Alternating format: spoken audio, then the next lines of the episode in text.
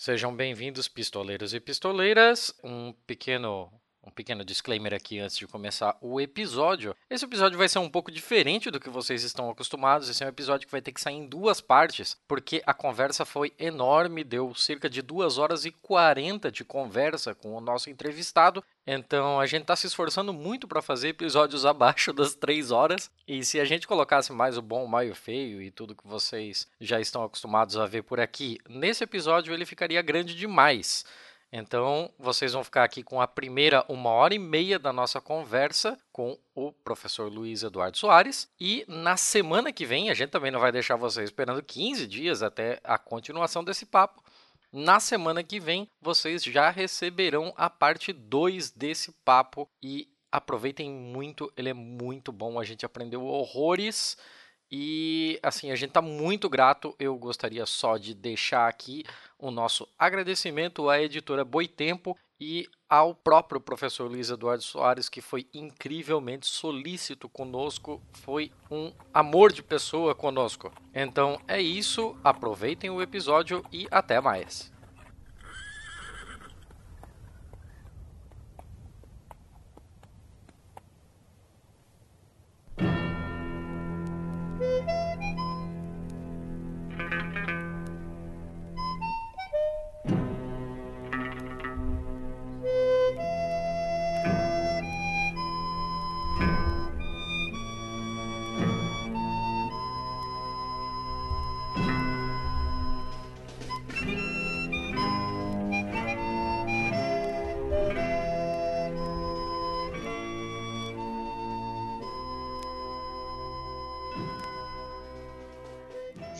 Sejam bem-vindos e sejam bem-vindas, pistoleiros e pistoleiras, a mais um episódio do Pistolando. Eu sou a Letícia Dacker e estou aqui com.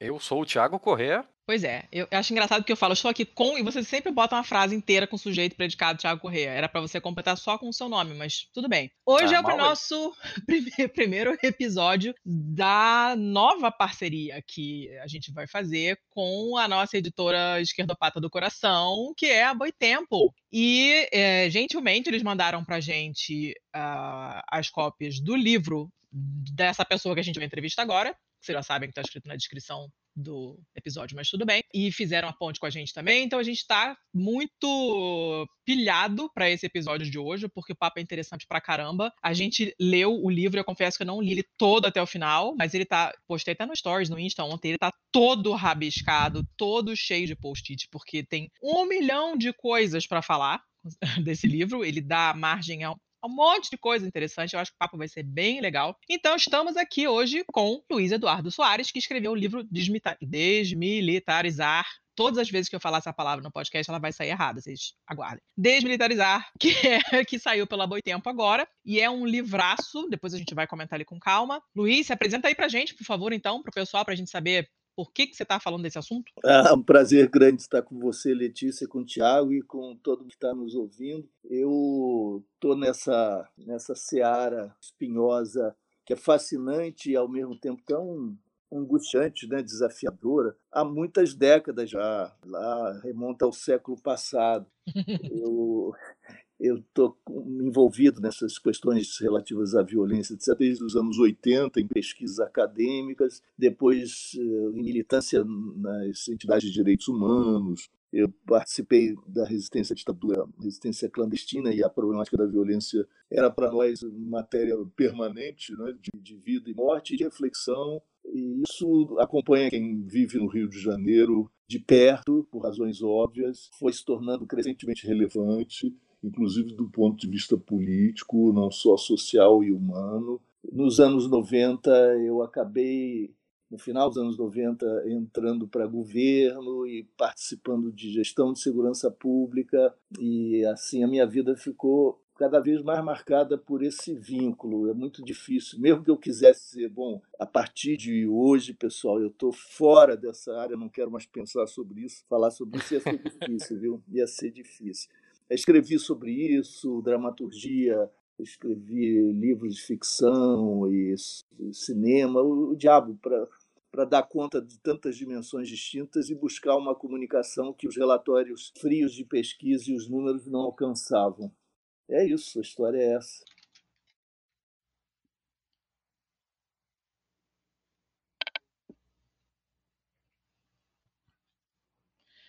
Bom, não podia ter pessoa melhor para falar sobre o assunto, né?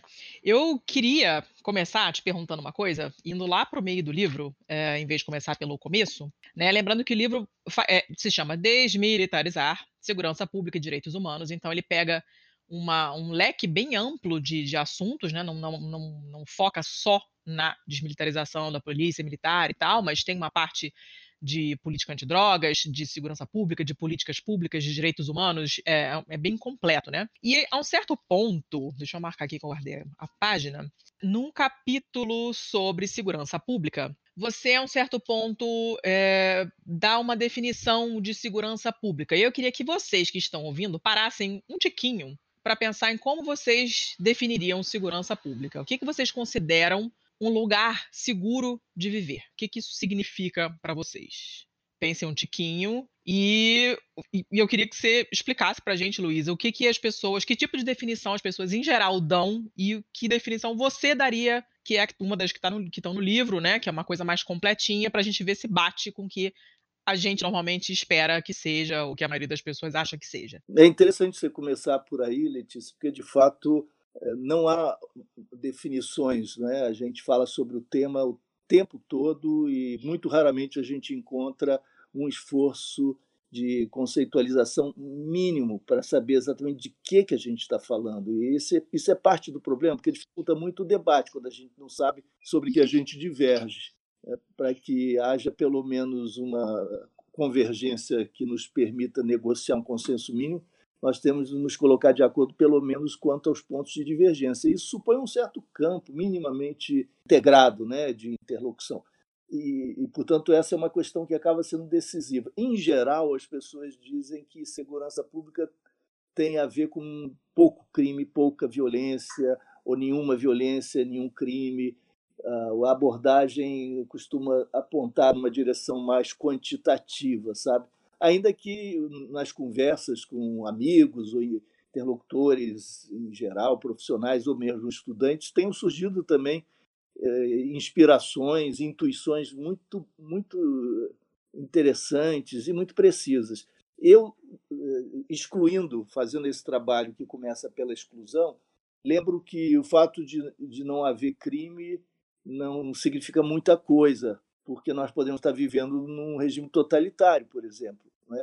e um regime totalitário que é, impeça a essência de crime, mas também nos impeça de respirar, de exercer a liberdade minimamente, de circular, de nos organizarmos, etc. Então, na ditadura pode haver menos crime, nem por isso haverá mais segurança. É, eu diria que, também por outro lado, é interessante a gente observar que o estado geral das coisas e das nossas relações interpessoais, das relações sociais, hum, esse estado geral não constitui um objeto, um objeto físico dotado de uma substância. Não é algo que nós toquemos, não tem tangibilidade. É um fluxo, é um processo. Não é? é nós podemos ter a situação perfeita de equilíbrio, por exemplo, é, dentro de, um, de uma certa comunidade no momento X, nesse momento exato no qual nós estamos falando, e daqui a um segundo nós podemos ter uma, uma explosão, uma insurreição, um, um desequilíbrio, uma catástrofe ah, natural, um grande acidente, uh, enfim, uh, qualquer situação que não esteja prevista e que anula completamente aquele quadro inicial. Porque o quadro inicial, esse quadro do qual nós partimos, ó, nós estamos agora em segurança as nossas relações são tais ou quais, a tal ordem de que falamos parece existir, isso não resiste a um suspiro, a um, a um, a um tranco, porque no momento anterior isso poderia ser outra coisa, e no momento subsequente, pode ser o segundo subsequente, nós já podemos estar numa situação diversa. Isso não é uma coisa. De que se trata, então? Nós nunca estamos no presente, do ponto de vista da ordem social nós estamos antecipando sempre o futuro, nós estamos na expectativa de contar com a colaboração, com jogos fluentes de sociabilidade, eh, com mínimo de, de solidariedade. Nós contamos com isso, idealmente, né? não contamos que, que o outro, aquele desconhecido, seja um parceiro potencial, não nos assuste, não nos agrida, não nos ameace. Uma situação, portanto, na qual haja segurança ou aquilo que nós poderíamos dizer que parece com uma vontade nossa de, de estar em paz, é aquela na qual nós confiamos nos outros, aquela na qual há uma estabilização de expectativas positivas relativamente aos jogos de sociabilidade, relativamente à cooperação, relativamente às relações com os outros, particularmente os desconhecidos. A situação ideal é, portanto, de confiança, de confiança mútua, no sentido prospectivo, quer dizer, nós estamos nos lançando ao mundo na expectativa de encontrar no outro um interlocutor e um parceiro, eh, e nunca fonte de ameaça e de agressão.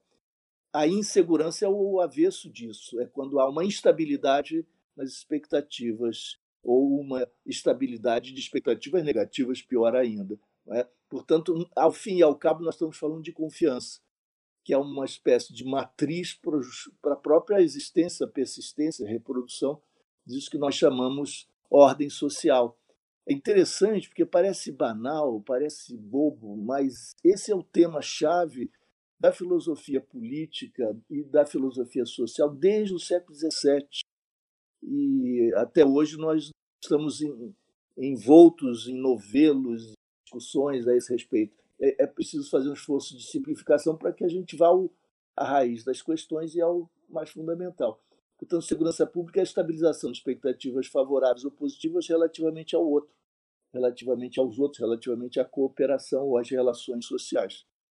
Nada a ver com o número de crimes, até porque nada a ver exagero sempre. Claro, nós estamos aqui num plano de definições ideais. Mas veja, se nós tivermos numa comunidade dois crimes num ano, dois crimes de morte, dois homicídios dolosos, isso pode ser uma catástrofe numa pequena comunidade que sempre viveu em paz. Uhum. Mas se nós tivermos numa cidade de 10 milhões de habitantes dois homicídios dolosos no ano, é claro que cada morte será sempre uma tragédia, mas nós vamos respirar aliviados porque ousaremos dizer vencemos a violência, não há mais violência que eu não passado, praticamente não houve, porque esse é um número irrisório da, da quantidade de, de crimes que têm ocorrido, etc. É sempre, portanto, uma percepção eh, muito relativa, comparativa. E a dimensão subjetiva e intersubjetiva é absolutamente crucial. Vou contar a vocês uma historinha muito interessante que aconteceu no início dos anos 90, no Rio de Janeiro. Historinha verdadeira, que eu relatei num livro que escrevi com M.V. Bill e Celso Ataíde, foi publicado no ano de 2005 mas a história diz respeito a um fato que aconteceu nos anos 90, é, 91, 92 por aí. O Rio de Janeiro estava aos pandarecos, vivendo uma situação dramática, para variar, e ali nós supunhamos que vivíamos o fundo do poço e ele estava longe, entretanto. É, uma senhora chega ao centro do Rio para uma consulta médica, entra num prédio comercial bem grande. Ela vem da Tijuca, Zona Norte, camada média típica, muito preocupada com a violência no Rio, muito temerosa. Esse é sempre um tema de sua obsessão. Ela entra no elevador e entra com ela um, um, no, no, na sobreloja um rapaz, um rapaz negro, um rapaz pobre, vestido de modo a indicar a sua origem de classe. E os dois estão ali no mesmo pequeno elevador, a partir da sobreloja. Ela entrara no térreo. E ela começa a olhar o rapaz e achar que o rapaz está se preparando, quem sabe, para algum gesto violento. Ela começa a entrar em pânico, ela sente que é, passa a ser iminente o ataque. Ela começa a respirar com dificuldade, a, a suar frio, ela antevê, se antevê é vítima de, daqueles assaltos que ela imaginava nos seus piores pesadelos. Então ela imagina que talvez se lançando contra aquela aquela plataforma com os botões ali, ela com aquela placa ela aperte qualquer andar e isso faz com que o elevador interrompa o seu curso, mas teme que em fazendo, em fazendo qualquer movimento, ela vai acabar despertando o rapaz a, a, a disposição para o ato. Então, é, talvez seja melhor não se precipitar, não agir, mas essa imobilidade a congela. Ela vai vivendo esse pavor que a consome internamente, até que lá pelo sétimo, oitavo andar, o elevador para, o rapaz sai e diz boa tarde. Até aí, nós tivemos o que? A cena do racismo típico brasileiro, do racismo estrutural se evidenciando nas, nos sintomas paranoicos dessa senhora. Uhum. A desigualdade se evidenciando aí. Até aí é isso que nós tivemos. No entanto, à noite, ela liga para as suas amigas, e eu sei de tudo isso porque ela é mãe de um colega meu que testemunhou essa situação. Ela liga para as amigas e diz: Fulaninha, você não tem ideia do que eu passei. Você não imagina. Olha, o Rio de Janeiro não dá mais, não, dá, não tem mais jeito. Eu quase fui assaltada. E a gente só vê o que é, só sente o que é ser assaltada quando a gente vive efetivamente a situação. Eu quase uhum. fui assaltada. E ela toma pílulas para dormir, de tão desestabilizada, de tão desequilibrada que ficou. Então, veja, o que, que aconteceu? Nada. Rigorosamente nada. Nada. Nada. Apenas o exercício interno intrasubjetivo do racismo ali metabolizado. Mais nada, nada. No entanto, para ela, aquilo foi o ensaio geral do assalto, aquilo foi um quase né, que antecipava a própria realidade. Ela viveu aquilo como uma realidade, porque ela sofreu os efeitos internamente do que ela temia. E essa profecia se autocumpria dentro dela. Portanto, é, esse dia dessa senhora pode, pode ter lhe custado dias de vida, anos de vida, ela sofreu, etc. O racismo faz muito mal, evidentemente, inclusive para o uh, próprio racista. Mas o que importa aí observar, no nosso caso, é como essa questão toda, que nós definimos como atinente ao campo da segurança pública, é multidimensional. Tem a ver também com os sentimentos, as emoções, as, como as expectativas vão se formando, vão gerando emoções como se fatos concretos estivessem se passando. E como, portanto, a, o universo subjetivo, o imaginário o medo, a cultura do medo joga um papel tão importante nisso tudo. É claro que, se nós imaginarmos situações análogas a essa, o fim pode ser trágico, porque essa pessoa temendo o outro, mesmo o outro sendo inocente, pode se antecipar e agredir o outro, supostamente para se defender. E se tiver armado, como tende a ocorrer mais e mais no Brasil, de, com, com atos que, que têm efeitos letais. Portanto, a segurança pública supõe uma estabilização de expectativas cuja matriz é interna, é subjetiva, mas cuja realidade, para que se é, realize plenamente, não prescinde da coletividade. Essa tem que ser uma sensação, uma percepção e uma emoção de natureza coletiva, evidentemente, para que ela funcione. E as profecias tendem a se cumprir, elas, elas próprias tendem a se cumprir, a se realizar.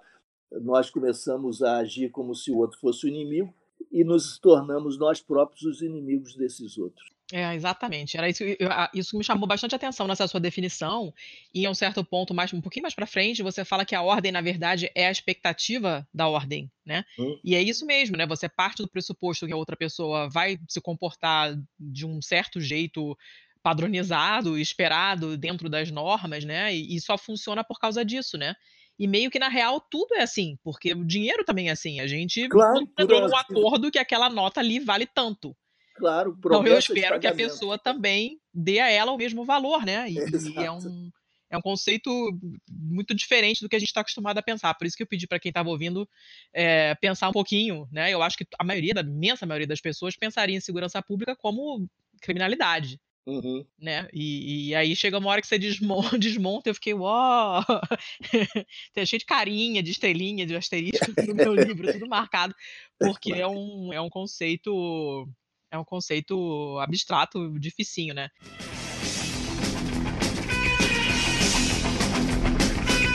Down your a kick in the ass. Let's till you're your pants. Move, child, black stick. Six of us, so suck my dick and ride, ride, ride. Let's ride, newspapers might ride a bit, but the guys at the station, they don't give a shit. Dispatch calls, oh, doing something wicked. No, sorry, Jack, we're just giving tickets. Tiago tá se coçando aí para perguntar? É, a gente tá com mais de 15 minutos de gravação, eu só falei meu nome até agora. Pergunta, pergunta. Não, é, eu, eu tô com um pouco de receio, na verdade, de fazer algumas perguntas, porque a gente leu o livro, a gente estudou outras entrevistas que, que o senhor deu é, para outros veículos, para o Guilhotina, do Le Monde Diplomatique, o vídeo no, na, na TV Boitempo, Ilustríssima Conversa da Folha. Então a gente já está já tá cercado de um. A gente já está tão municiado de informação sobre isso tudo que uhum. às vezes eu até tenho um pouco de receio de fazer alguma pergunta que vá deixar a nossa audiência um pouco perdida sobre. Uhum. Então, para tentar caminhar um pouco mais devagar sobre isso tudo, eu queria ir para a questão central do livro, que é a desmilitarização da polícia militar. Uhum. A gente já sabe que a maioria dos estados, se não todos, funcionam com basicamente quatro polícias, né? A polícia civil e a militar, e dentro das duas ainda é duas clivagens entre praças e oficiais na militar e entre agentes e delegados na, na civil, uhum. e isso gera dentro, da, dentro das próprias instituições clivagens e, e vários problemas de comunicação e determinação de estratégias que dificultam ainda mais uma, um programa de desenvolvimento de um, um, programa nacional de segurança pública mesmo. Eu gostaria que, que o senhor desse a sua, a sua visão ampla sobre. Sim, isso, isso de fato é, é central. Não é? Então, me permita, Tiago, recuar um pouquinho para situar, justamente para situar a nossa, nossa audiência. Claro. Em geral, nós falamos de segurança pública, e se nós temos um pouquinho de sensibilidade social e nos inscrevemos no campo democrático, nós olhamos para a sociedade, para a desigualdade cultural, pensamos na necessidade das profundas transformações, etc. Mas, com frequência, nós esquecemos o outro lado da moeda, que são as instituições da segurança pública e seu funcionamento. E elas são muito importantes. Esse livro procura lançar luz sobre esse outro lado da moeda, escuro da lua, que permanece negligenciado e para muitos ainda enigmático, porque é preciso se debruçar e conhecer os mecanismos de funcionamento, e eles são muito importantes. É, nós fomos, eu digo minha geração, minha geração, meu grupo de referência, foi muito bom na crítica sempre. Nós denunciamos com muito vigor o de respeito à legalidade constitucional e aos direitos humanos, a brutalidade policial letal, o genocídio de jovens negros e pobres nas periferias e nos territórios vulneráveis ao longo de décadas e isso é fundamental. No entanto, faltou outra contribuição que é decisiva e que, afinal, vai ser, de fato, aquela que eventualmente faria, fará a diferença, que é a proposição de alternativas. Nós não fomos capazes de formular, me refiro à minha geração e aos meus grupos de referência, nós não fomos capazes de formular alternativas, ainda que tenhamos sido competentes na crítica. E o, o, claro que há muita gente trabalhando nas alternativas, esse livro também procura apresentá-las, inclusive e sobretudo na, na, nas propostas de mudança das instituições, e aquilo que eu chamo arquitetura institucional da segurança pública, que envolve dois aspectos: o modelo policial, que é esse do qual você falava, Tiago. Uhum. De um lado nós temos a polícia militar, de outro lado a polícia civil, e essa diferença um investiga, uma polícia investiga, a outra faz trabalho que a Constituição chama preventivo, ostensivo, uniformizado. Essa distinção é a nossa jabuticaba institucional na área de segurança pública, que só existe no Brasil. Então, ou nós somos absolutamente geniais, não, pare, não parece ser o caso pelos resultados, ou nós fomos na contramão do mundo, sobretudo do mundo democrático, civilizado, e, e estamos mergulhados aí, e parece ser esse o caso. Inclusive, essa é a opinião de mais de 70% dos policiais brasileiros. Em duas pesquisas realizadas, se constatou que uh, esse, esse plantel, esse contingente imenso, considera o nosso modelo policial uh, inadequado, inteiramente inadequado. Bom, uh, além da, do modelo policial, o outro aspecto da arquitetura institucional da segurança pública é a distribuição de responsabilidades entre os entes federados. O que é isso? Entre municípios, estados e União. Nas políticas sociais brasileiras, naquelas que funcionam ou funcionaram ou que tinham perspectiva de funcionar, há uma tripartição. Desde a Constituição de 88, se construíram estruturas tripartitas. Significa o seguinte: a União, os estados e os municípios participam é, com alguma autoridade, alguma responsabilidade e com recursos. Então, isso acontece na educação, isso acontece na saúde e na assistência social.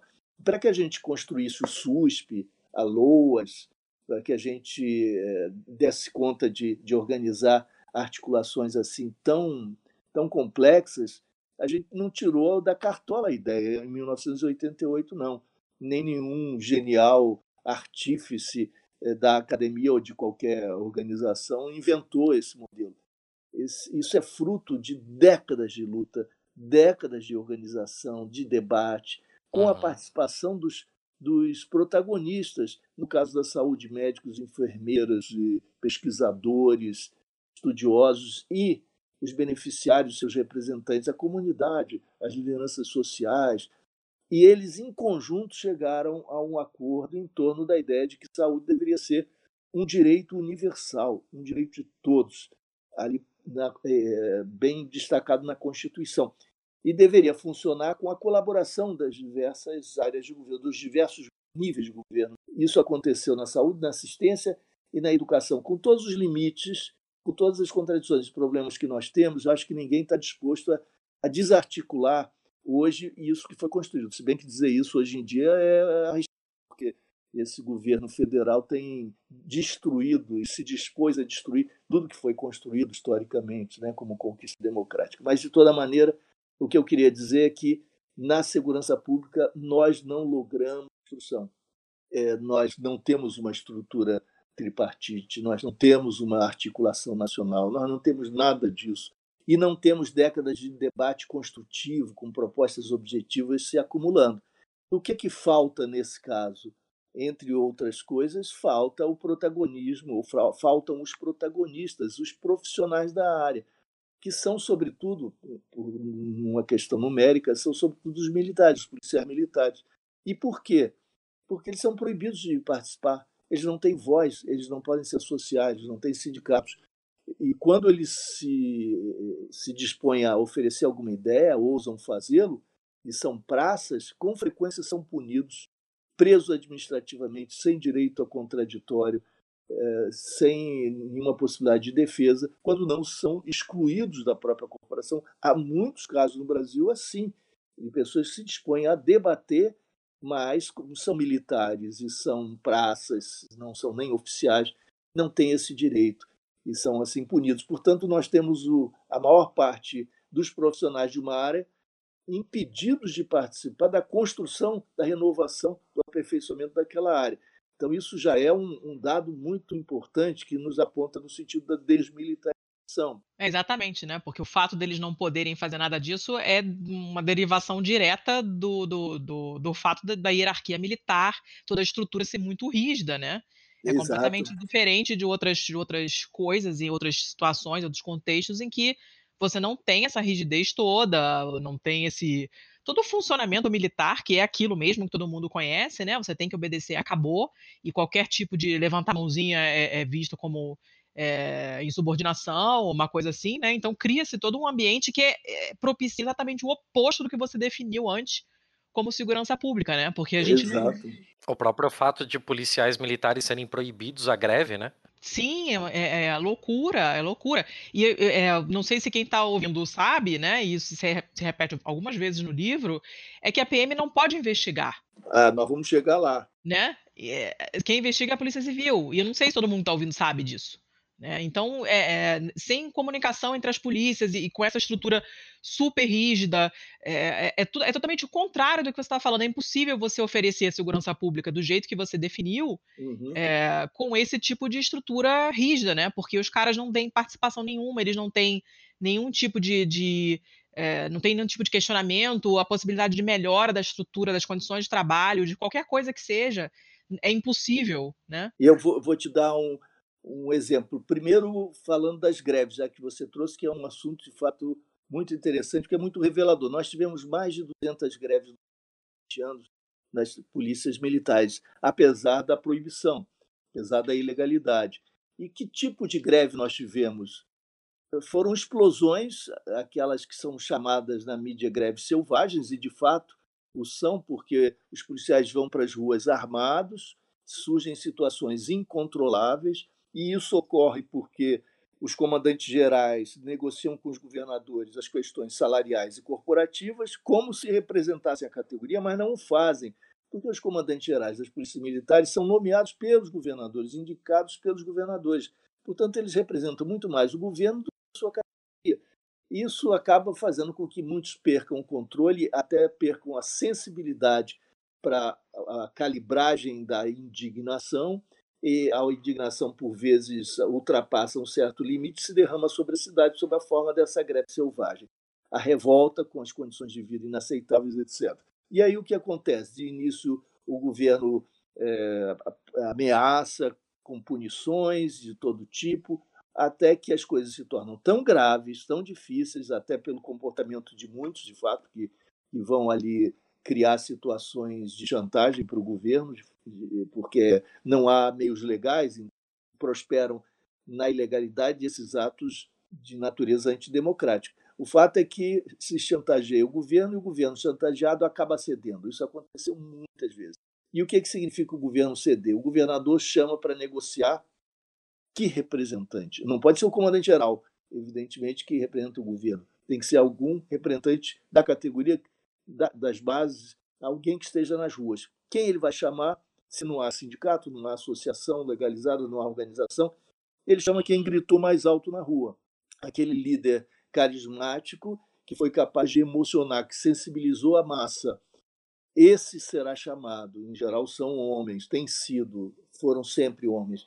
Eles são chamados para o governo para conversar com o governador. Sempre haverá algum ganho, porque se ele chamou para o diálogo é porque alguma concessão será feita e isso acaba pavimentando uma carreira política, porque na próxima eleição, esse líder que nasceu ali na massa, no grito, na emoção, vai se tornar candidato, será eleito e vai se converter num parlamentar ultra-reacionário, ultra-conservador, absolutamente corporativista, sem nenhuma visão a respeito de segurança pública do ponto de vista da, da, da sociedade, que pensa exclusivamente os ganhos da categoria e não os ganhos da sociedade também. E é, essa tem sido a forma pela qual pavimentaram-se carreiras políticas de policiais militares que hoje ocupam bancadas importantes no Congresso Nacional. Eu não posso generalizar, seria injusto, claro, mas a maioria das lideranças que emergiram das greves tem essa marca, são ultraconservadores e inteiramente corporativistas, incapazes de dialogar com a sociedade e de pensar segurança pública numa perspectiva democrática e mais ampla, levando em conta não apenas os legítimos interesses, mas também os da sociedade, propondo mudanças de modelo policial, por exemplo. Nada, nada, nada disso. É, e esse é um, uma espécie, essa outra derivação para usar ah, exatamente o que a palavra que você usou, Letícia. Quer dizer, uhum. aquilo que se busca evitar acaba explodindo de forma selvagem e mais perverso é, outra, outra, outra razão para a desmilitarização tem a ver também com as condições de trabalho. Recentemente, no Rio de Janeiro, uma promotora corajosa resolveu apresentar um TAC ao governo do Estado. O que é o TAC? É um termo de ajuste de conduta, que é um substituto para a ação penal. O Ministério Público tem a responsabilidade, tem o dever constitucional de exercer o controle externo da atividade policial não faz isso. O próprio Ministério Público reconhece que não tem feito isso. Se fizesse, nós não teríamos tanto de corrupção que temos e de brutalidade policial. Não tem feito isso. É, e é muito difícil uma ação penal contra um governo, nós sabemos razões políticas. Um TAC é um instrumento mais efetivo, pode ser mais efetivo porque é mais flexível, é negocial. O Ministério Público chama o governo, lhe diz que algo não está funcionando, está sendo feito de forma inconveniente e ilegal, e propõe um caminho alternativo, negocia esse caminho com o governo, lhe dá um prazo, constituem-se fóruns que, eh, externos, independentes, que acompanharão o processo de implementação de tais mudanças negociadas, etc. Seria um caminho de mudança, não suficiente, mas pelo menos reduzindo danos que, que hoje estão, estão em curso. Então, essa promotora é, resolveu ouvir as denúncias que recebia. E ela, no seu primeiro relatório, escreveu o seguinte, que, o relatório que fundamenta o seu termo de ajuste de conduta. É, visitei vários policiais militares nas UPPs A, B, C, D, E, e os encontrei em, trabalhando em condições análogas à da escravidão. É assim que ela descreve a situação dos policiais que ela visitou. Caramba! É, é, é, são palavras forte. fortíssimas. Sim. Muito, muito, muito forte. Imagina o seguinte: um contêiner a 50 graus à sombra, refrigerado, não funcionando porque não há manutenção. Sem água, sem banheiro. Você, profissional de polícia, tendo de fazer necessidades fisiológicas no mato. Sem alimentação, tendo de mendigar nos botecos da favela onde a, o PP está instalada. Com coletes à prova de bala vencidos sem treinamento, sem norte, sem norma, sem, sem, sem procedimentos claros, protocolados, sem orientação efetiva, se sentindo perdido e se sentindo absolutamente vulnerável, exposto a todo tipo de risco. E, além disso, como se não bastasse, em jornadas de trabalho que são superiores àquelas previstas no Código Militar para casos extremos, absolutamente críticos. Mesmo esses, essas jornadas, que já são extremas em casos críticos, estavam sendo superadas sem qualquer justificativa. Eles estavam em, em condições, portanto, absolutamente desumanas, e isso é o prenúncio da, da estafa, da, de todo tipo de patologia, do suicídio, da depressão, do alcoolismo, da drogadição, de todos os desarranjos anímicos e psíquicos e físicos também, evidentemente. E por que acontece isso? Ela me pediu então que, que eu levasse até o Ministério Público três oficiais da PM para que ela pudesse conversar e mostrar esse relatório na versão original, para é, que juntos pensassem, enfim, os termos do relatório, etc. E esses três oficiais excelentes, profissionais, amigos, se dispuseram aí informalmente conversar e leram esse parágrafo que eu citei e disseram os três basicamente o seguinte: Olha, vocês sabem por que isso é possível? Porque eles são militares. O fato de serem militares é que determinava a sua, digamos, apatia diante desse grau extremo de exploração. Então, o, o ser militar se transformou numa espécie de instrumento de superexploração da força de trabalho do policial militar, entende? O, o uhum. regime disciplinar é absolutamente inconstitucional. Você pode prender administrativamente sem direito ao contraditório. E, portanto, se você questiona essa ordem, se de alguma maneira você se nega a cumpri-la ou hesita em fazê-lo, você pode ser é, até preso, pode ser punido, e isso vai macular toda a sua carreira, obstar o seu desenvolvimento profissional. É muito sério, muito grave. Então, já por aí, nós temos diversos motivos para pensar seriamente na desmilitarização e de forma responsável, porque alguém dirá, mas eles não são tão importantes para a sociedade, como é que vamos autorizar que se sindicalizem, por exemplo, o que significa que, no limite, poderiam até fazer uma greve. Eu digo, olha, isso é tudo muito complicado, mas eu faço a pergunta para os médicos e os hospitais também uhum. que lidam com vida e morte, não é? Então, Exatamente. Então, então, há, uma série. Os médicos não estão impedidos de se organizar. Tem seus sindicatos que, no limite, podem fazer greve, mas é claro que essa greve tem que ser regulamentada, porque há limites. É, os limites são aqueles ditados pelas necessidades da, básicas da população, etc. Se trata, portanto, de regulamentar, mas com mais se reprime a organização e a livre expressão, mais grave tudo isso se torna, evidentemente, como tem acontecido.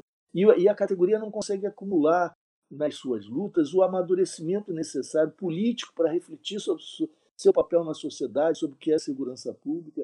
Não há espaço para isso. Né? Então, nós temos aí uma, uma série de razões para que já seriam suficientes, há outras, há diversas outras, mas essas já seriam suficientes para a gente pensar na, na desmilitarização.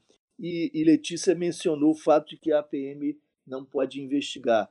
Exato. É, isso significa o seguinte: vejam qual é o grande brólio na área de segurança. Se eu tivesse de resumir é, muito brevemente. A principal questão é a vida. Eu imagino que concordem e todas concordem com isso. A Sim. vida, né? a proteção da vida é fundamental. Nós tivemos em 2017 65.622 homicídios dolosos, um número catastrófico, escandaloso, absurdo. E isso tem se repetido, e nós como que naturalizamos esse fenômeno e, e assimilamos e aceitamos como se fosse tolerável. É, no entanto, isso é, enfim, é completamente inaceitável por qualquer critério. E por que que nós, como sociedade, convivemos com um fenômeno dessa magnitude, dessa escala, dessa gravidade, sem derrubar presidentes, sem derrubar governadores, aceitando esses números, os absorvendo assim acriticamente quase, com, com exceções, é claro. Porque 75% dos que morrem são negros. Uhum. Né? E a enorme maioria são, são pobres. Então, temos uma distribuição muito desigual da vitimização letal, e o que provavelmente explica, num país profundamente racista, um racismo estrutural como o nosso e profundamente desigual, essa nossa disposição como nação de conviver com o inaceitável. É, bom, as coisas não param aí. Quantos são investigados dos crimes de morte, dos homicídios, quando são investigados?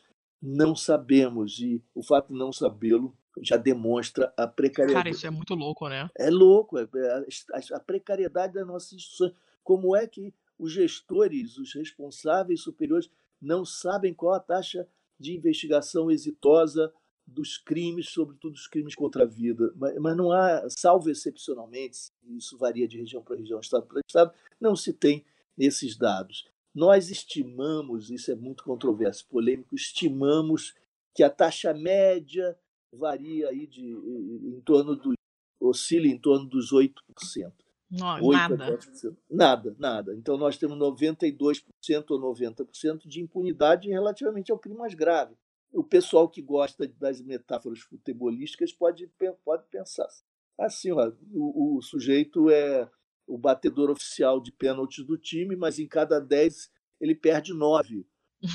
Não faz sentido nenhum, não faz sentido. Ele não bate pênalti, ele não bate, ele não acertou um. Ah, acertou um. Isso não faz nenhum sentido. Não é uma taxa de pouca eficiência, é de inexistência mesmo, praticamente, de investigação. Bom, é, isso significa que o Brasil seja o país da impunidade? Não. E aí vem à tona a grande contradição que nos desafia, o grande enigma. Não. Nós temos a terceira população carcerária do mundo, estamos chegando a 800 mil presos e temos a população que cresce mais rapidamente desde 2001. Então não somos país da impunidade, mas de uma impunidade seletiva. E o que está acontecendo? Quem é que nós estamos prendendo? Então nós temos lá no Rio de Janeiro, no estado do Rio de Janeiro, nós já temos mais de 50 mil presos e 58% estão em prisão provisória. No Brasil, 40% desses quase 800 mil estão em prisão provisória e não foram julgados ainda. Cara, isso é, é, é, é obsceno. Não, é, é, é, obsceno, é inclassificável, inqualificável. E quando há o julgamento dos que estão em prisão provisória, é, há uma taxa média de, declaração de inocência em 30% dos casos.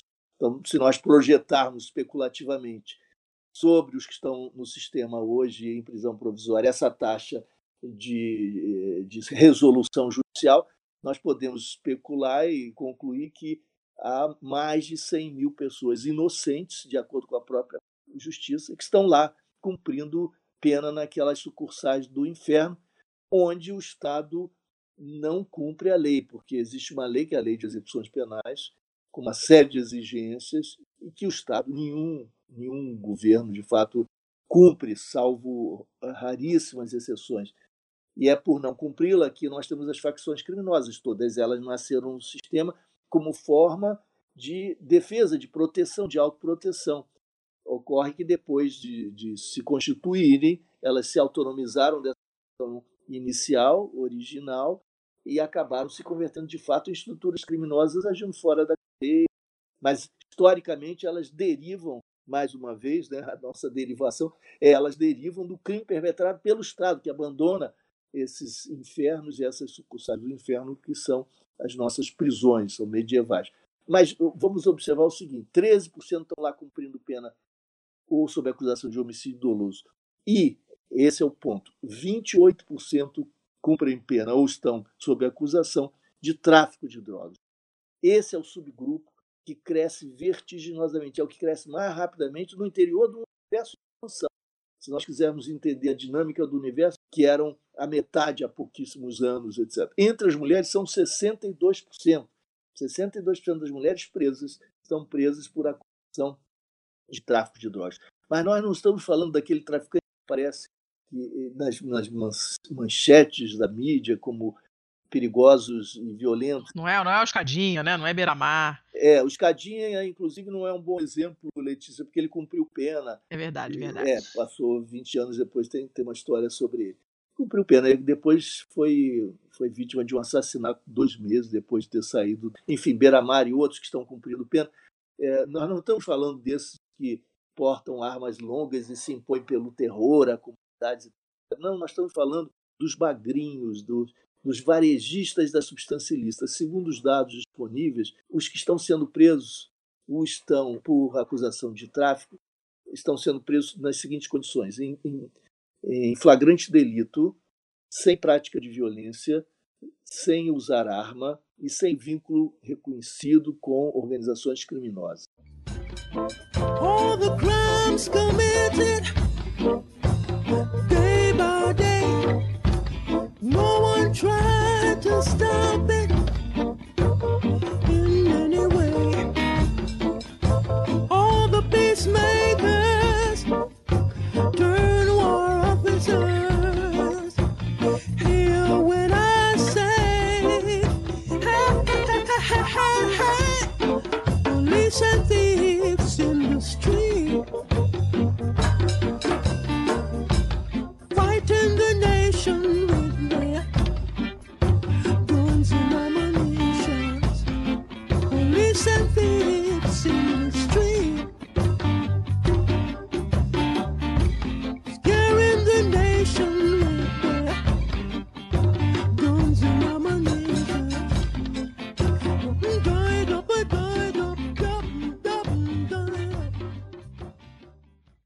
Isso de certa forma também joga por terra aquele grande mito que a gente tem de que a polícia prende e a justiça manda soltar.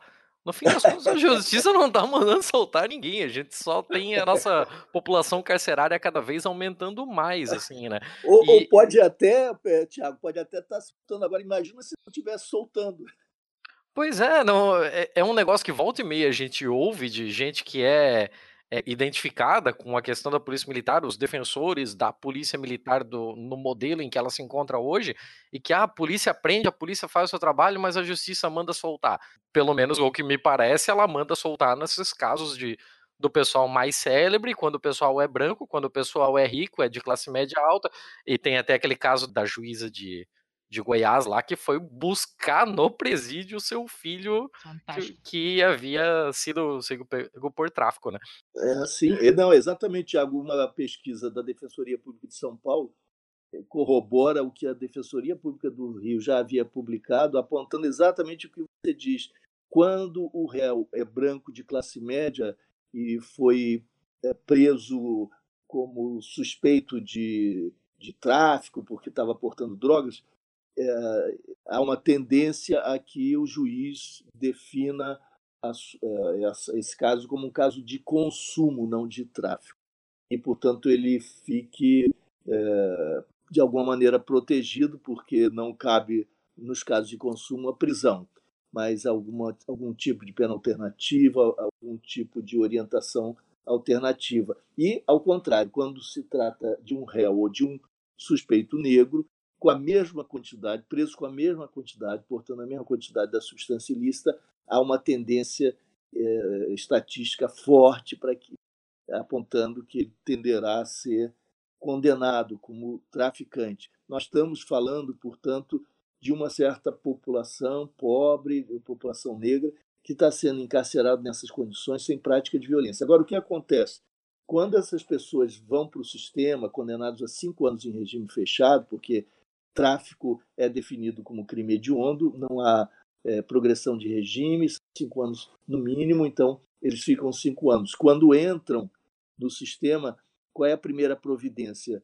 Vincularem-se a uma facção criminosa para sobreviver. Para sobreviver, né? Na questão de segurança uhum. mesmo, né? Para sobreviver, porque, como eu dizia, o sistema é todo dominado por facções, então é preciso vincular-se a uma facção. A facção oferecerá essa proteção e lhes cobrará, subsequentemente à saída, lealdade. Lealdade que se manifestará por compromissos e comprometimentos, práticas criminosas a serviço. Ou seja, nós estamos alimentando essas facções, contratando violência futura, pagando muito por isso, ao preço da destruição da vida desses jovens. Vejam a loucura em que nós nos metemos. Agora, por que acontece isso? Isso é que é decisivo para a gente entender como desmontar essa máquina de destruição, até máquina de morte. É, é fácil compreender, não é preciso nenhuma genialidade. A polícia mais numerosa que está presente no Brasil 24 horas em todas as cidades é a polícia militar. Ela é proibida de investigar pela Constituição, mas ela é pressionada por todos os lados, pela opinião pública, pelas autoridades, os políticos, a mídia, a produzir. E ela interpreta, traduz, decifra, entende por produção prisão. Ora, ela então pressionada a prender, mas sendo impedida de investigar, faz o quê? O que lhe resta fazer? Prender em flagrante delito. É a única alternativa. Quais são os crimes passíveis de prisão em flagrante delito? Alguns, alguns não são os mais importantes. Se nós estivermos falando, por exemplo, de drogas, eu sou favorável à legalização, logo podemos falar sobre isso, mas tomando esse tema, a questão das drogas, nós não estamos falando em transações internacionais que exigem é, investigação sofiscada, porque há lavagem de dinheiro e há a penetração da economia ilegal na legal, e isso requer sofisticação tecnológica e empenho de profissionais muito qualificados. Nós não estamos falando de investigação. Então, não estamos falando do grande tráfico que envolve recursos, etc. Nós estamos falando do que se dá ali uh, no varejo, que é o que se mostra aos cinco sentidos. O flagrante é aquilo que os cinco sentidos podem aprender, identificar. Uhum. Não é? Então, nós, claro que vamos ter um, um grande instrumento para a Polícia Militar, para que ela cumpra a sua missão de prender em flagrante. Esse grande instrumento, essa grande ferramenta é a lei de drogas. Ela joga a lei de drogas na rede e captura os bagrinhos. Ela não vai fazer isso aqui homenageando nosso amigo Orlando Zacconi, delegado no Rio de Janeiro e um dos criadores do movimento policiais antifascismo. É, ele realizou pesquisas, uma dissertação de mestrado, outra sua tese de doutorado, mostrando que, aparentemente, na Barra da Tijuca, que é uma área afluente, uma área rica do Rio de Janeiro, não há uso de drogas. Eles são, a classe média é abstêmia. Claro ah, que, tá. É claro que... Então tá bom, né? tá bom, né? E o, o, fato do, o fato de a gente ter esse estereótipo do, do preso por tráfico, que você vai ver, ele é jovem, ele é negro, ele tinha uma porção irrisória de, de qualquer substância ilícita e tal, coloca em, em xeque o próprio, as próprias práticas do, do judiciário. A gente já vem vendo práticas no judiciário na TV todos os dias, ainda mais agora, quando uhum. escancarou as portas do inferno, agora com os áudios vazados da, da Operação Vaza Jato do Intercept Brasil, né? Claro, claro. E agora todo o judiciário brasileiro se coloca em questão. Some-se a isso, que o que saiu na, na última revista Piauí, sobre o valor pago nos últimos 10 anos para aposentadorias seja por tempo de serviço, sejam as aposentadorias compulsórias, né, de juízes expulsos e tal, que receberam 137 milhões em aposentadorias no INSS para 1.562 juízes. É, então, todas, todas essas práticas. É não, o, o, número é absurdo. Inacreditável, né? inacreditável. E, e aí a gente começa a colocar todas essas práticas, e essas práticas deixam o papel do judiciário em xeque. Então, como trabalhar numa, numa possível desmilitarização e unificação das carreiras da polícia? Isso. O, o fato de a gente ter um, um judiciário tão contestado que até tem gente que vai defender o Sérgio Moro e pede o fechamento do STF. É. Pessoal espertão, né? Então, a gente trabalhar num, num, cenário desse, de que forma poderia afetar um projeto como o da desmilitarização das polícias? Vamos, vamos ver, vamos, vamos pensar reunindo alguns pontos aqui. Há poucos dias, o ministro Fux, o ministro Supremo, fez um discurso veemente em defesa da, da, da, do projeto de, de mudança da Previdência Social e bradou contra privilégios e considerou os críticos defensores de privilégios. É muito curioso, juro, isso está. Cara, olha. Aí na, né, na internet, no YouTube, etc. Então, eu vou, eu vou te contar, em essa, esse nosso país, como dizia o Tom, não é para principiantes. Né? Mas eh, a sua questão sobre o judiciário traz um componente, para usar uma expressão apropriada para o ambiente reflexivo nosso, tóxico, venenoso. Né? Eh, mas antes de tocar no assunto diretamente, eu me permito completar eh, aquela argumentação, Não, claro. reiterando o seguinte: olha, se nós temos 28%, entre as mulheres 62%, da população penitenciária formados, sobretudo, por é, varejistas das substâncias ilícitas, pessoas inocentes que não, não tinham que estar presas em absoluto, que não eram violentas, não estavam. Há duas motivações principais. Claro que o pano de fundo disso tudo é o racismo estrutural brasileiro, claro que é, são as desigualdades, são essas questões de fundo. Mas, do ponto de vista mais imediato, as dinâmicas institucionais estão se reproduzindo, independentemente da atores. Trocando secretário de segurança, a gente não vai alterar esse quadro, nem trocando governadores, porque são máquinas institucionais que funcionam com as suas dinâmicas próprias. Então, tem uma polícia ostensiva, uniformizada, que é a polícia militar, que está proibida de investigar e é pressionada a produzir ela em prisão. Ela vai prender em flagrante. O instrumento que, que se lhe oferece é a lei de drogas. Eu citava o Zacone, dizia que na Barra da Tijuca não há tráfico, uma ironia, porque ele não encontrava casos de prisão na, na Barra da Tijuca uh, relativas a, a, a drogas. Né? Mas é claro, a polícia militar não pode entrar num condomínio de média, propriedade privada, só mediante a apresentação de um mandato judicial. Um mandato, por sua vez, só é expedido pelo magistrado em havendo uma justificativa, a qual, por sua vez, supõe uma investigação. Se ela não pode investigar, ela não pode justificar um pedido, ela não pode formular ao juiz essa situação que o juiz que tampouco vai, portanto, emitir, expedir um mandado judicial. Não haverá, portanto, nenhuma ação em condomínios, em áreas privadas, da classe média, etc. Onde a Polícia Militar vai atuar, jogando essa rede que é a lei de drogas, na, no, nos territórios vulneráveis. Ora, a lei do pé na porta, nem mandados judiciais se respeitam, e onde o tráfico pequeno do varejo ocorre ali nas ruas a céu aberto. Portanto, uhum. nós temos esse quadro. Isso é, então, o casamento perverso entre o modelo policial, que está dizendo que a polícia militar não pode investigar, que ela é militar, ela traz isso tudo é um modelo policial, mais a lei de drogas, essa hipocrisia, essa irracionalidade que, é, que se abate sobre nós. Então, o casamento de lei de drogas com o modelo policial dá esse horror, esse horror que gera violência futura, gerando mais violência cotidiana e facções criminosas e criminalizando a pobreza, aprofundando desigualdades e reiterando o racismo estrutural. Esse é o nosso quadro. E esse diagnóstico é tão simples de entender e me parece tão inquestionável, tão óbvio, tão evidente, que eh, eh, ele seria suficiente para sugerir um caminho. De, esse caminho tem de mudar, ou aponta para a mudança da lei de drogas eu defendo a legalização, mas me dou por satisfeito num primeiro momento se houver uma, um, algum tipo de flexibilização, de que seja da maconha, já seria um passo para nós avançarmos. De qualquer forma, eu postulo a legalização, idealmente, e nós temos de discutir, enfrentar essa matéria como questão sine qua non para uh, a transformação da situação da, da segurança pública. Por outro lado, a polícia militar e esse arranjo não funcionam.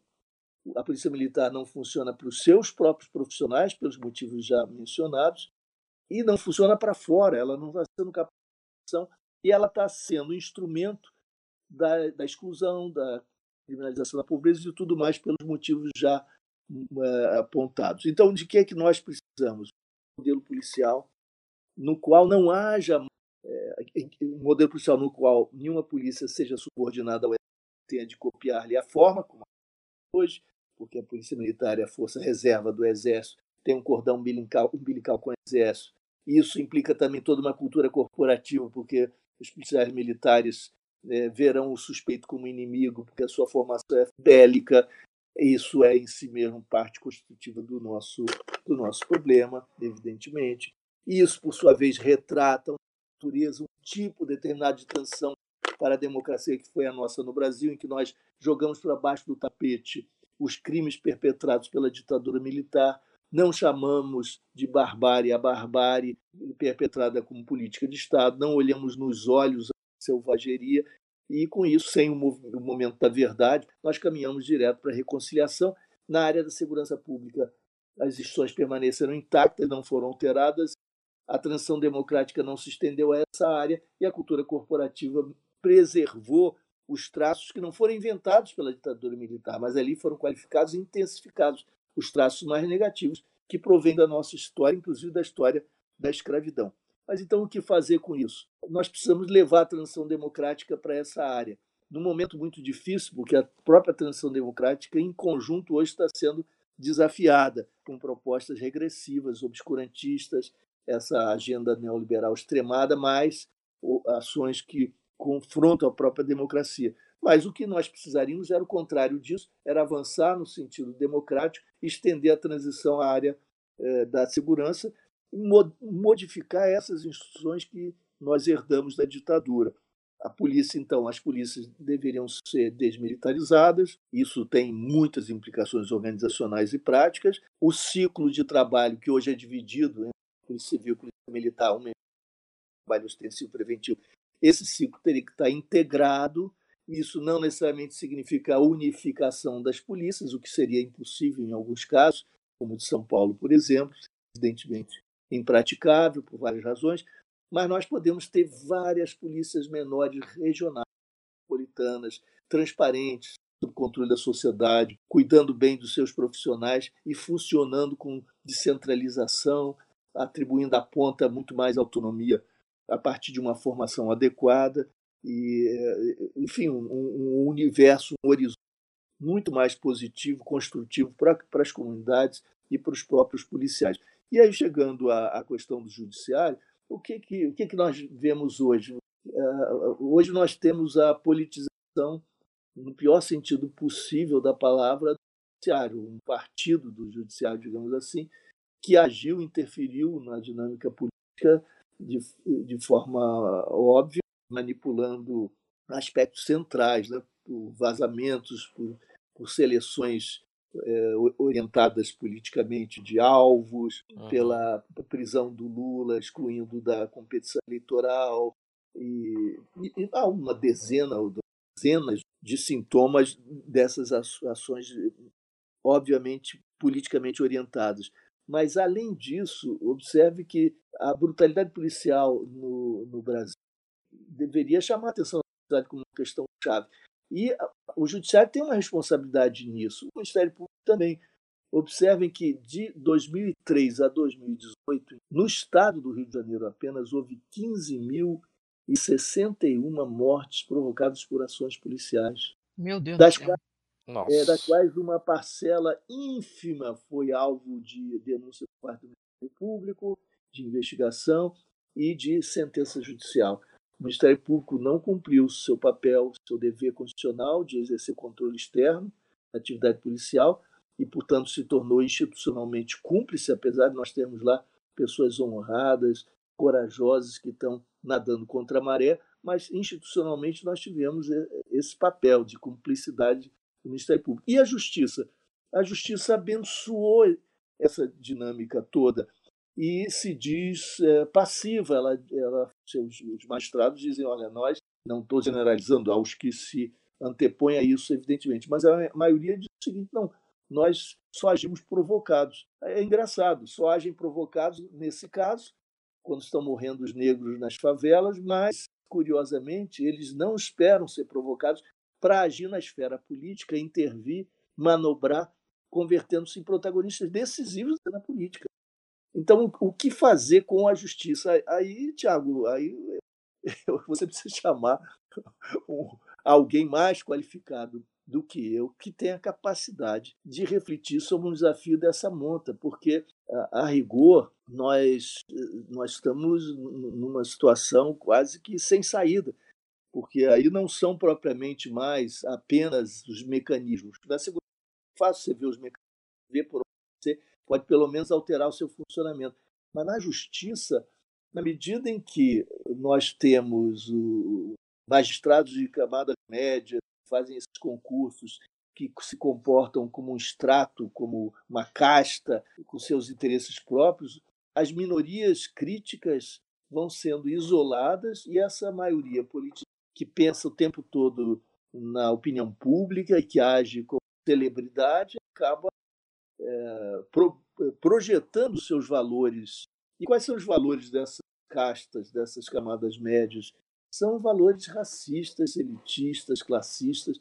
E isso, para ser transformado, vai requerer, de fato, a transformação da sociedade. Nós podemos pôr limites, claro, se nós pudermos reduzir a política criminal, as leis, de modo a reduzir os casos em que prisões fossem possíveis, se nós acabarmos com a guerra às drogas, haverá muito a fazer, mas vai ser muito difícil sem uma luta política, direta política. E as coisas agora ficaram mais turvas ainda, né? Tanto é que ah. o nome do Ministério do Moro, Moro não, que agora ele tá licenciado, né? Ah, tá agora parece que sentiu o golpe. Mas é, o nome dele é Ministério da Justiça e Segurança Pública, né? Entrou tudo no mesmo balaio, tá, tá tudo entrou numa discussão ainda mais turva. Mas desculpa, eu te interrompi, Letícia. É, eu ia perguntar, eu ia fazer um comentário porque você é, tinha falado dessa. Peraí, que me, me perdi no raciocínio, mas ah, eu ia perguntar outra coisa, ia fazer um comentário e depois ia perguntar outra coisa, eu vou perguntar outra coisa enquanto não lembro tá. do que eu ia comentar. De que maneira essa todas as medidas que você sugere para desmilitarização, essa conversa toda que está tendo, e essa coisa da carreira única, e do, do, do, ciclo completo, né, que é uma, uma polícia só fazer tudo, da investigação até é, a prisão, né, para evitar essa, essa coisa ridícula que a gente tem agora, que a PM, como você falou, a PM não pode investigar, mas ela tem que mostrar serviço, então ela prende. Como ela não pode prender o rico, ela prende, prende o pobre. O ideal seria que a mesma polícia pudesse fazer tudo, né? Todas as fases. Esse é o... De que maneira todas essas, essas, essas mudanças.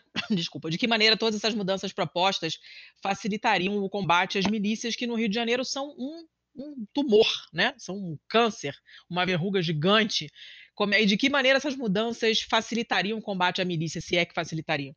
É, sim, vamos, vamos tratar disso. Eu quero é, agregar um dado aqui importante que eu me esqueci de mencionar, eu falei para vocês dos 15.061 mortos de 2003 a 2018 no estado do Rio de Janeiro. Mas esqueci de lhes dizer que nesse ano 2019 nós estamos batendo recorde. Nos cinco primeiros meses do ano, houve no estado do Rio 729 mortes provocadas por ações policiais, o que indica que aquele processo de é, violência policial né, extrema, de execuções extrajudiciais em sequência, esse processo não foi interrompido, não foi revertido, ao contrário, foi intensificado como, como já se podia prever pelas atitudes do presidente, as atitudes do governador, as propostas do ministro Moro encaminhadas para o Congresso Nacional, todas apontando no sentido oposto ao que seria necessário. Ali se aponta no sentido de dar ao policial na ponta a liberdade para matar. É como se o excludente de ilicitude é uma espécie de declaração de guerra aos pobres e aos negros, porque é a instalação, de fato, a instauração de pena de morte sem julgamento na ponta. É disso que se trata. Então, nós vamos ter mais, mais violência policial letal, vamos ter mais encarceramento. Tudo que está proposto ali, basicamente, no pacote do Moro, aponta nessa direção.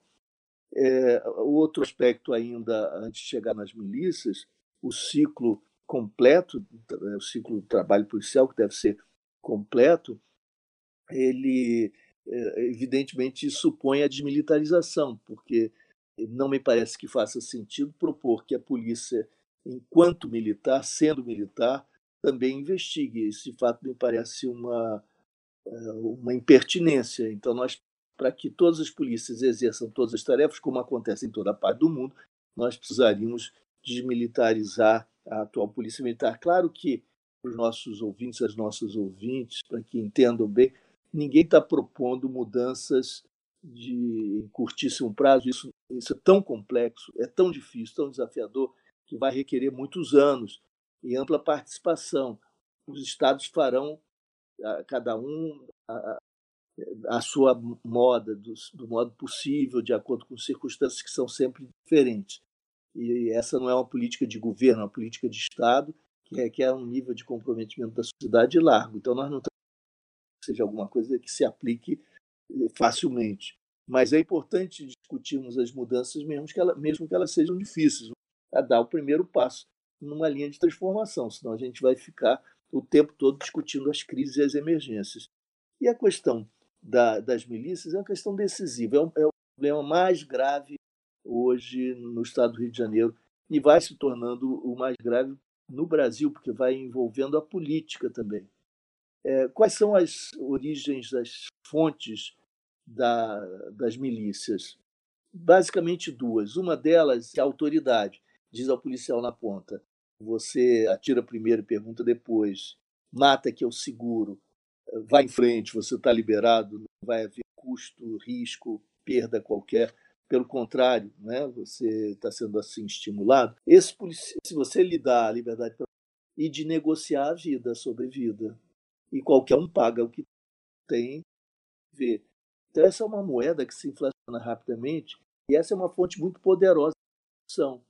Então, nos encontros e desencontros ali nos becos e elas, a DOC, no varejão do cotidiano, os policiais da ponta que têm esse tipo de impulso e que aceitam essa, essa liberdade para matar e aceitam fazer uso dela, vão negociando com os suspeitos a sobrevida. A, a, aos poucos, essa economia do crime, a economia da corrupção, acaba por se organizar, por se racionalizar e passa por diferentes estágios de evolução e alcança finalmente o estágio atual, que é aquele que nós podemos definir usando o carioquês como o do arrego, que é uma corruptela do, do arreglo do acordo do contrato, pelo qual a polícia é, terceiriza riscos e privatiza lucros. Significa você, você que é suspeito ou que está envolvido com, com tráfico ou que seja, você me dará uma importância diária, ou semanal ou mensal, uma importância fixa ou um percentual dos seus ganhos, e nós nos tornamos assim sócios. É, isso que parece, portanto, um fortalecimento da polícia, e é curioso como as pessoas às vezes vão às urnas e compram um gato por lebre, votam naquele que parece ser mais forte no combate ao crime e que é, está disposto a, a, rasgar a Constituição, rasgar as leis para autorizar está no afã, na expectativa de que, em o fazendo, produzirá resultados mais efetivos, terá uma polícia mais forte. Quando se faz isso, o que se obtém é o contrário disso. É uma polícia fraca, parte do crime, comprometida com um sócia do crime, é incapaz, de, portanto, de enfrentá-lo. Parte do problema e parte central do problema. A partir daí se compreende que a linha de comando se desfaz e a anarquia na base passa a imperar. E esses grupos, de, esses policiais se, se reúnem em grupos, grupos que são empreendedores. Eles têm as suas startups da corrupção e vão negociar uh, outras modalidades, além da sobrevida e além dos ganhos com a droga, por exemplo, com as armas ilegais. Até que eles descobrem essa novidade que os traficantes haviam inventado e que lhes parece subutilizada pelo tráfico, que é o controle territorial e o domínio pelas armas, pela força de comunidades. Ora, vamos adotar esses recursos, mas não para vender apenas drogas, também, mas isso é muito pouco vamos adotar esse método para impor às comunidades taxas sobre todas as atividades econômicas existentes e sobre o acesso à terra, de uhum. tal maneira que os nossos multipliquem. E assim se constituíram baronatos feudais, entre aspas, que controlam, controlam hoje a maior parte do território no Rio de Janeiro, o maior tráfico. E esses grupos são formados por policiais, ex-policiais, e eles são mais maduros, têm mais experiência e usam a polícia como instrumento do seu poder, de maneira cálculo da estratégia. Eles querem conquistar um, um território, dominar um território, eles não precisam se arriscar. Eles convocam a instituição para que a instituição atue, intervenha, é, afaste eventualmente o tráfico e lhe entregue o território domesticado, esse território que será objeto, assim como a comunidade de exploração. Então, a, polícia serve de instrumento para esses grupos que, que proliferam, se enriquecem e têm visões políticas muito mais ambiciosas. O tráfico apenas vendia acesso no momento da eleição. Agora, os milicianos, eles próprios se candidatam. Agora não, já. Eles têm, eh, o 15 pelo menos, eles têm eles próprios se apresentado como candidatos. Eles têm propósito de ir ocupando poderes. Então, nós temos aí essa curiosa relação né, da, da violência policial com política de Estado se degradando em corrupção policial e se autonomizando nesses baronatos feudais que são essa, essas máfias territorializadas às, às milícias. A outra fonte, a segunda fonte, é a que eu chamo gato orçamentário. Gato é uma expressão também carioca que nós adotamos. Gato net. Gato net tal. nós adotamos para designar uma conexão entre o legal e o ilegal. Então, é um, você amarra lá o fio, conecta um fio que você puxa para a sua comunidade num fio, num, num cabo de, de net, por exemplo, e assim você distribui a sua net é, com, cobrando as suas taxas, etc. Bom, o, o, existe o gato orçamentário, que funciona da seguinte maneira: o orçamento dos estados, isso vale em geral para os estados brasileiros, quase todos, é, é, os orçamentos são insuficientes para pagar salários dignos policiais na ponta. E por isso os policiais buscam um segundo emprego bico, o que é natural e acontece com todos nós. E como nos nossos próprios casos, eles buscarão exercer a, a sua, o seu trabalho nas áreas, nas áreas afins ou nas áreas de sua especialidade. Então, eles procurarão trabalhar na segurança. Então, se eles trabalham na segurança pública, eles vão procurar a segurança privada, o que é ilegal, porque há um conflito de interesses evidente. Quanto uhum. melhor for a segurança pública, pior irá a segurança privada e vice-versa. Então, há uma, uhum. um conflito de interesses, eles são proibidos na segurança privada. Mas eles o fazem para buscando, enfim, mais é, qualidade de vida, mais aumentar a renda. E isso, repito, isso não necessariamente eu vejo como uma ação criminosa, ainda ilegal, criminosa no moral. Mas é compreensível, né? Compreensível, tá errado, mas é compreensível. É isso, é isso, exatamente. É, é compreensível. Eles recebem. Então, os governos sabem, evidentemente, que isso acontece, mas não querem vigiar, nem podem vigiar essa área. Não podem, porque legalmente isso é tarefa da Polícia Federal. Mas eles poderiam reivindicar aí por meio de um acordo, de um, de um contrato, uma partilha de responsabilidades, mas não querem, não têm nenhum interesse em fazê-lo, isso é tarefa da Polícia Federal, que não cumpre o, o dever nessa área, porque tem pessoa suficiente e não quer meter nesse vespeiro. Eu, a última vez que visitei a divisão de segurança privada aqui da Polícia Federal do Rio, fiquei chocado com o número irrisório de funcionários é, mais, que estavam lá mais para constar, porque nós temos milhares, de fato, uma mera formalidade. Eles não têm, pessoal nem tem interesse, e sabem que vão encontrar a sogra do coronel como proprietária de uma empresa de segurança, repleta de subordinados do coronel, a cunhada ou cunhado do da empresa, enfim, esses arranjos todos que proliferam, eles não estão interessados em descobrir. E o, o governo, os governos olham para o lado, fingem que não vêm, porque senão a demanda vai se projetar sobre o orçamento, tá? sob forma de, de, de aumento salarial, né? oferecer isso. Então, eles acham um arranjo muito apropriado está o gato orçamentário, conecta o legal com o ilegal e o, a segurança privada informal o ilegal sendo uma espécie de complementação do orçamento público. Os dois se casam, são felizes para sempre. Acontece que, quando há uma zona de sombra como essa, prosperam as atividades ilegais inócuas, bem intencionadas, e também as outras, que vão avançando metastaticamente. Como é que elas se dão?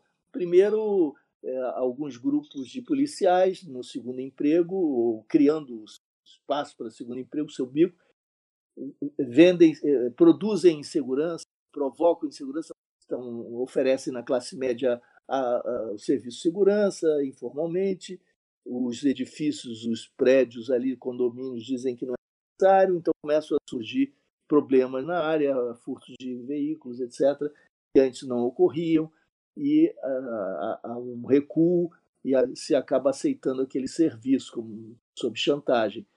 O irmão do deputado Marcelo Freixo foi assassinado em 2006 porque ele foi eleito síndico do seu prédio e resolveu renegociar e legalizar com a segurança privada que era oferecida ali. E ele foi assassinado. Uhum. Vocês terem uma medida da gravidade da situação. Eu tô, eu Mas tô ali... só, só tô pensando aqui é, os paralelos que isso tem com a máfia italiana, né? A gente está pensando porque a gente tem um episódio gravado sobre a máfia é, com o Leandro uhum. Demora, inclusive. E, uhum. e, o modus operandi é o mesmo, né? Exatamente essa infiltração é o cara criar um problema e, e te cobrar para resolver esse problema que na verdade é ele mesmo, né? Porque ele te uhum. força, é, o domínio deles é tão grande que você é forçado a usar os serviços deles de qualquer maneira. Não, uhum. não, tem, não tem como escapar, é impossível, né? E uhum. aquela coisa de, olha, eu, eu, te protejo, você me paga aqui um tanto e eu, e eu protejo você da violência, mas a violência é deles mesmos, né? Porque claro. são eles que controlam tudo. Então é muito parecido a maneira de funcionar, né? Essa coisa dos tentáculos deles é, é, comandarem a parte imobiliária, e, e, aí no Rio tem essa coisa do gato net, do gás, e as lan houses, internet, não sei o quê, mas a ideia é essa mesma, né? Dos caras controlarem um monte de coisas diferentes. Na Itália é muito hotel, restaurante e tráfico de obras de arte, sabe, para lavar dinheiro, mas é o, um funcionamento bem parecido, né? E essa mistura com a política. E, e o fato do governo realmente fechar o olho, porque realmente não querem se meter, porque chega uma proporção avassaladora que ninguém quer chegar perto daquilo que explode, é, é, muito assustador. Não, e mais do que isso, né, Letícia? E mais do que isso, porque, bom, esses que, que produzem segurança para vender segurança ainda são uma versão light. E esses outros que você descreve é que são realmente mafiosos, são aqueles que dominam o território e impõem as taxas sem conversa. Aí não precisa nem legitimar com justificativa de proteção. Mas você tocou a, na questão política que é chave. É, não é só o temor por parte de governantes, porque os governantes foram frequentemente eleitos por eles. É conveniente, né? Faz parte do, do jogo. É, exato, exato.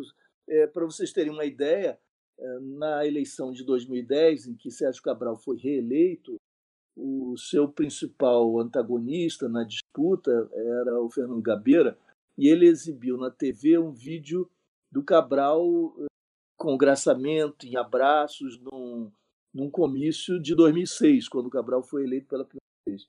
E esses abraços eram dados ali ostensivamente, e os abraçados eram líderes ancianos, que alguns quais até depois presos, mas muitos dos quais continuavam na ativa. Então esse era um vídeo que mostrava a intimidade de Cabral com esses, esses líderes milicianos e mostrava a sua aliança política, porque isso tudo acontecia nos palanques e tal. Uh, o Cabral pediu à justiça que interceptasse esses, esses, esse vídeo, impedisse a sua exibição, e a justiça acatou, a justiça eleitoral acatou, proibiu o Gabeira de apresentar esses vídeos, como se fossem é, vídeos. Como lá, se fosse ilegais. mentira, né? Mentira, mas são vídeos da campanha. É, mas isso mostrava a intimidade do PMDB no Rio com esses, esses grupos mafiosos que cresceram à sombra da, da corrupção política, etc. E, então nós temos, estamos diante de um caso grave. E agora, quando tudo isso chega, quando o filho do presidente, o senador hoje, o senador Flávio, abriga em seu gabinete parentes de milicianos, condecora milicianos já punidos pela polícia, quando nós descobrimos que a Marielle foi assassinada, não sabemos ainda sob ordem de quem, mas foi assassinada por miliciano, é, miliciano que faz parte de grupo criminoso do qual fazem parte outros também abrigados em gabinete do Bolsonaro. É uma intimidade é, impressionante e, e, os discursos todos de defesa da milícia, de defesa da etc., tudo isso indicando que o foco das, das políticas de segurança, de fato, não são, não serão as milícias. O ministro Moro se cala diante de tudo, né? É, ele que, enfim, é campeão da moralidade pública. De onde dessas cumplicidades todas, nós estamos diante de um muito, muito grave. Alô? Eu, Oi. Estamos Oi. aqui ah, diante da gravidade do quadro. Não, durante, durante, algum tempo ali ficou um silêncio para mim e eu pensei que eu tinha caído, na verdade. Não, não, não. Fui eu que, que mergulhei nesse, nesse abatido, abatido por mim mesmo. Uma câmera de segurança flagrou um adolescente sendo baleado a queima-roupa por policiais. Cadê o Amarildo? Ninguém vai esquecer. Vocês não solucionaram a morte do DG. Afastamento da polícia é o único resultado. Não existe justiça se assassino tá fardado. Na televisão, a verdade não importa. É negro favelado, então tava de pistola.